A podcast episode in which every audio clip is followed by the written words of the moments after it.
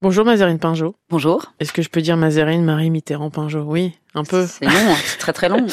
Fille de François Mitterrand, président de la République française de 80 à 95, et d'Anne Pinjot, historienne de l'art. C'est la plume hein, qui vous a happé très tôt. Vous êtes donc devenue écrivaine, mais aussi professeur agrégé et docteur en philosophie. Vos romans abordent systématiquement certains thèmes comme la famille, la maternité et l'enfance. Ces thèmes, nous les retrouvons d'ailleurs dans votre dernier ouvrage, Le Salon de massage, chez Mialet Barrault, l'histoire de Suela, enseignante dans une école à Paris, en couple avec Rémi. A priori, tout va bien entre eux. Elle pense même avoir des enfants avec lui. Enfin, surtout lui, il aimerait en avoir avec elle. Construire une vie de famille, oui, mais euh, voilà. Elle va pousser la porte d'un salon de massage et sa vie va changer. Elle va être contrainte de faire des choix. Chamboulement euh, pour cette femme de 28 ans euh, qui jusque-là ne vivait qu'au rythme du hasard. C'est cette notion de choix, finalement, qui est au cœur et au centre de cet ouvrage. Le choix, c'est la vie, Mazarine Alors oui, le choix, c'est la vie.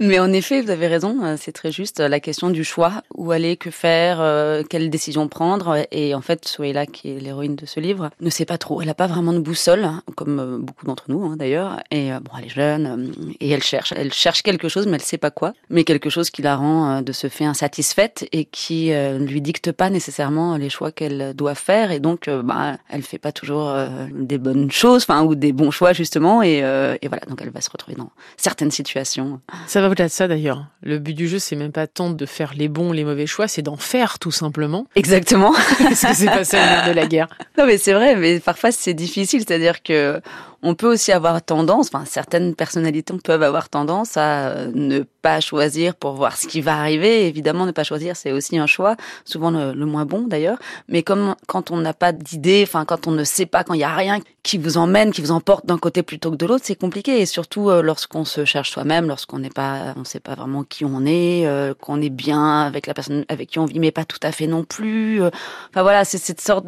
d'incertitude, d'inquiétude qui l'irrigue et qui euh, vont quand même la mener à, malgré tout à faire quelque choix. Vous débutez le livre euh, en écrivant Je n'étais pas contre l'enfance. Il y a d'autres choses dans la vie que la reproduction, l'enfance, l'éducation et la profession, que le couple, les amis, il y a également soi-même. Votre écriture euh, a toujours traduit vos émotions. Avez-vous eu du mal à décider de vous occuper de vous-même alors? Alors bon, des choix, moi j'en ai fait, enfin, mais pas nécessairement guidé par soi-même en effet. Mais je pense que ça prend du temps de s'occuper de soi-même. Alors je précise dans le livre, elle parle à la première personne, hein, c'est pas moi qui parle, mais que très rapidement la question de soi-même, c'est pas une sorte d'égotisme où il s'agit euh, uniquement euh, de euh, penser à sa propre image, à se faire du bien, etc. Non, c'est vraiment juste l'idée de d'exister pour soi et pas seulement pour les autres, dans le regard des autres, dans le désir des autres. Et donc, elle va essayer de s'octroyer un espace uniquement pour elle, un espace euh, que personne ne connaisse, un espace dans lequel elle puisse totalement euh, se lâcher, se libérer, euh, s'oublier, quelque chose qui n'appartienne qu'à soi et, pas au social, pas au couple, pas à l'amitié, à rien d'autre qu'à soi. C'est en cela d'ailleurs que le massage est, un personnage principal du livre, hein. c'est-à-dire qu'on est loin de la psychothérapie ou peu importe d'ailleurs les méthodes qu'on peut utiliser. Un massage, c'est quelqu'un qui s'occupe de nous et c'est surtout la possibilité de ne pas parler justement,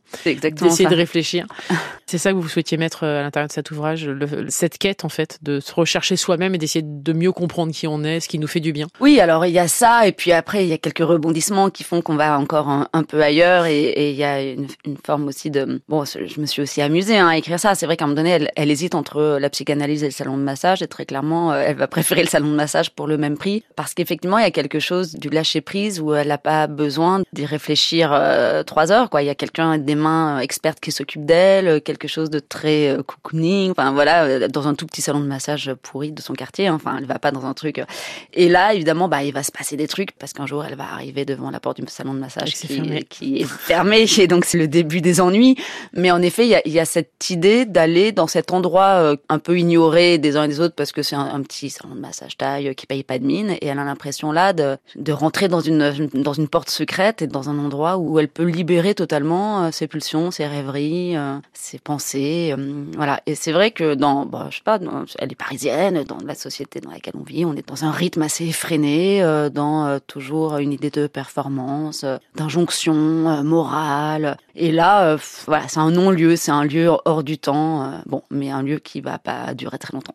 bon, c'est surtout qu'il y a un énorme sentiment de culpabilité à l'idée de pousser cette porte, de se faire du bien soi-même finalement. Est-ce que ça aussi, c'est une belle façon de déculpabiliser celles et ceux qui pensent que de se faire faire du bien à soi-même, euh, c'est pas une bonne chose et que c'est très égoïste. Ah bah oui, parce qu'elle le fait pas du tout dans un but égoïste. Elle le fait vraiment euh, comme un point de fuite, quoi, comme quelque chose où elle, au contraire, elle se reconnecte avec quelque chose de beaucoup plus ancestral, beaucoup plus euh, primaire. Alors évidemment, il y a la culpabilité, la culpabilité de dépenser de l'argent, la culpabilité de faire travailler des femmes tailles dont elle ne connaît en réalité pas la vie, avec tous les clichés qui vont et tous les clichés. Donc voilà, elle se, elle se passe tous les clichés en du tête. massage sexuel, enfin. Et, exactement. Elle a peur. Elle, enfin, elle vit sa petite aventure toute seule avec elle-même.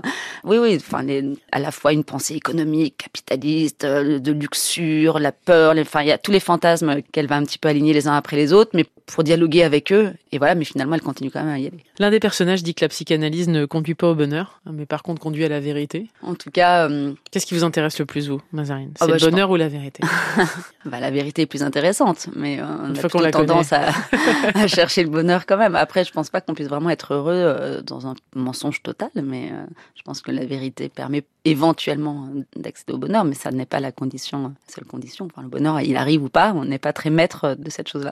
Vous écrivez même que le bonheur n'est qu'une illusion. C'est quoi le bonheur pour vous? J'ai jamais réussi à définir le bonheur, alors que c'est normalement, j'ai quand même enseigné en terminale où ça fait partie des grands sujets euh, de philosophie, mais euh, c'est difficile à, à, définir puisque c'est pas quelque chose qui est de l'ordre du concept, de l'objectivité euh, ou même du consensus. C'est une forme d'équilibre, de joie.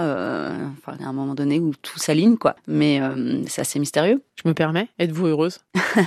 Oui, plutôt, ouais. Ouais, ouais. non, je dois, je dois, dire que oui, oui, que les années euh, qui passent euh, sont toutes bénéfiques. On le sent d'ailleurs. Il y a un gros côté sensuel dans cet ouvrage, notion de plaisir. On sent que vous allez chercher du plaisir, même dans l'écriture, dans les images que vous utilisez. Oui, c'était très important ça, la question du corps, du plaisir, du désir aussi, parce que en fait, c'est un livre sur le désir.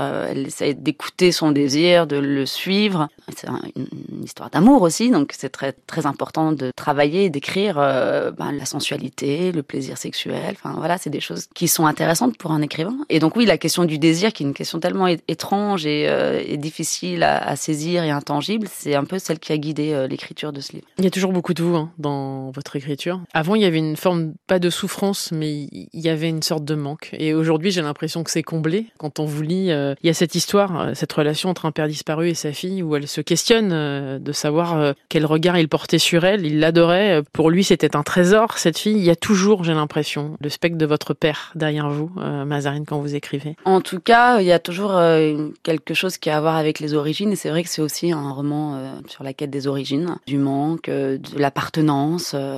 Bon, après, les personnages ne ressemblent pas du tout. Non, non, bien sûr, mais, mais en tout cas, il y a cette sensibilité. il, y a il y a de vous, il y a beaucoup de vous. Oh, je pense que quand on écrit, on est, enfin, on part toujours d'une matière première qui est la sienne, même si effectivement, je me suis aussi beaucoup amusée avec ce livre-là. C'est aussi un livre drôle, léger, enfin, en tout cas, qui utilise différents niveaux d'écriture et de ton. Alors, effectivement, il va vers quelque chose de plus complexe avec cette quête des origines qui est un peu euh, en toile de fond, euh, et en même temps qui n'est pas non plus le thème du livre. Donc, oui, oui, bien sûr, il y a toujours ce questionnement sur bah, d'où on vient, qui on est. qui on est. Je vais poser la question de savoir ce que vous gardiez de lui. C'est très difficile de répondre à cette question. Beaucoup de choses, mais c'est difficile à exprimer puisque c'est, je sais pas, c'est là, donc c'est là, mais de manière euh, un peu indicible, c'est diffus. Je ne pourrais pas dire une chose en particulier. C'est un regard sur le monde surtout, hein, j'ai l'impression. Oui, une exigence, une forme d'exigence. Peut-être une forme d'exigence et euh, malgré tout euh, une certaine idée de la liberté. pas toujours obéir aux normes, avoir le courage de ses positions. C'est pas toujours simple, mais oui, peut-être ça. Donc vous êtes courageuse. Ah non, je, ça, j'en sais rien. à travers cette écriture. J'essaye. le salon de massage, c'est une quête justement qui tend vers le bonheur, hein, même si encore une fois c'est difficile de savoir où il se trouve, sur un équilibre émotionnel, ça c'est certain, sur une forme de zénitude. Avec le temps, euh, on vous sent de plus en plus sereine, zen, on sent que vous effectivement vous, vous tendez vers le plaisir. Ça vous procure quoi l'écriture alors aujourd'hui, Mazarine? Ah mais c'est beaucoup plus léger en effet. Euh, alors ça dépend de chaque livre, hein, parce que le précédent n'était pas très léger, mais euh, ça dépend vraiment à chaque à chaque aventure d'ouvrage. À chaque fois ça convoque quelque chose d'assez différent. Il y a toujours une forme d'urgence. Le précédent par exemple et la peur continue, il y avait une forme d'urgence comme ça, de frénésie, euh, de quelque chose de très euh, fort, très, enfin oui. Et celui-là pas du tout. Enfin dans le sens où euh, il est beaucoup plus Je l'ai écrit dans, dans une, un état d'esprit beaucoup plus euh, amusé, euh, agréable. Ça a été qu'une forme de plaisir du début à la fin, sans aucune souffrance, sans aucune angoisse. Alors parfois l'angoisse c'est bien aussi hein, pour écrire des livres, hein. c'est un bon moteur. Mais là, alors sur celui-ci pas du tout. Et d'ailleurs je pensais pas du tout l'écrire. Enfin, je m'y suis mise comme ça et c'est arrivé un petit peu euh, par hasard. Il n'y avait pas de préméditation d'une certaine manière et je me suis euh, beaucoup amusée. Donc euh, laissez-vous emporter par la détente avec le salon de massage de Pinjot aux éditions Barreau. Merci beaucoup Mazarine d'être passée dans le monde Élodie sur France Info. Merci à vous.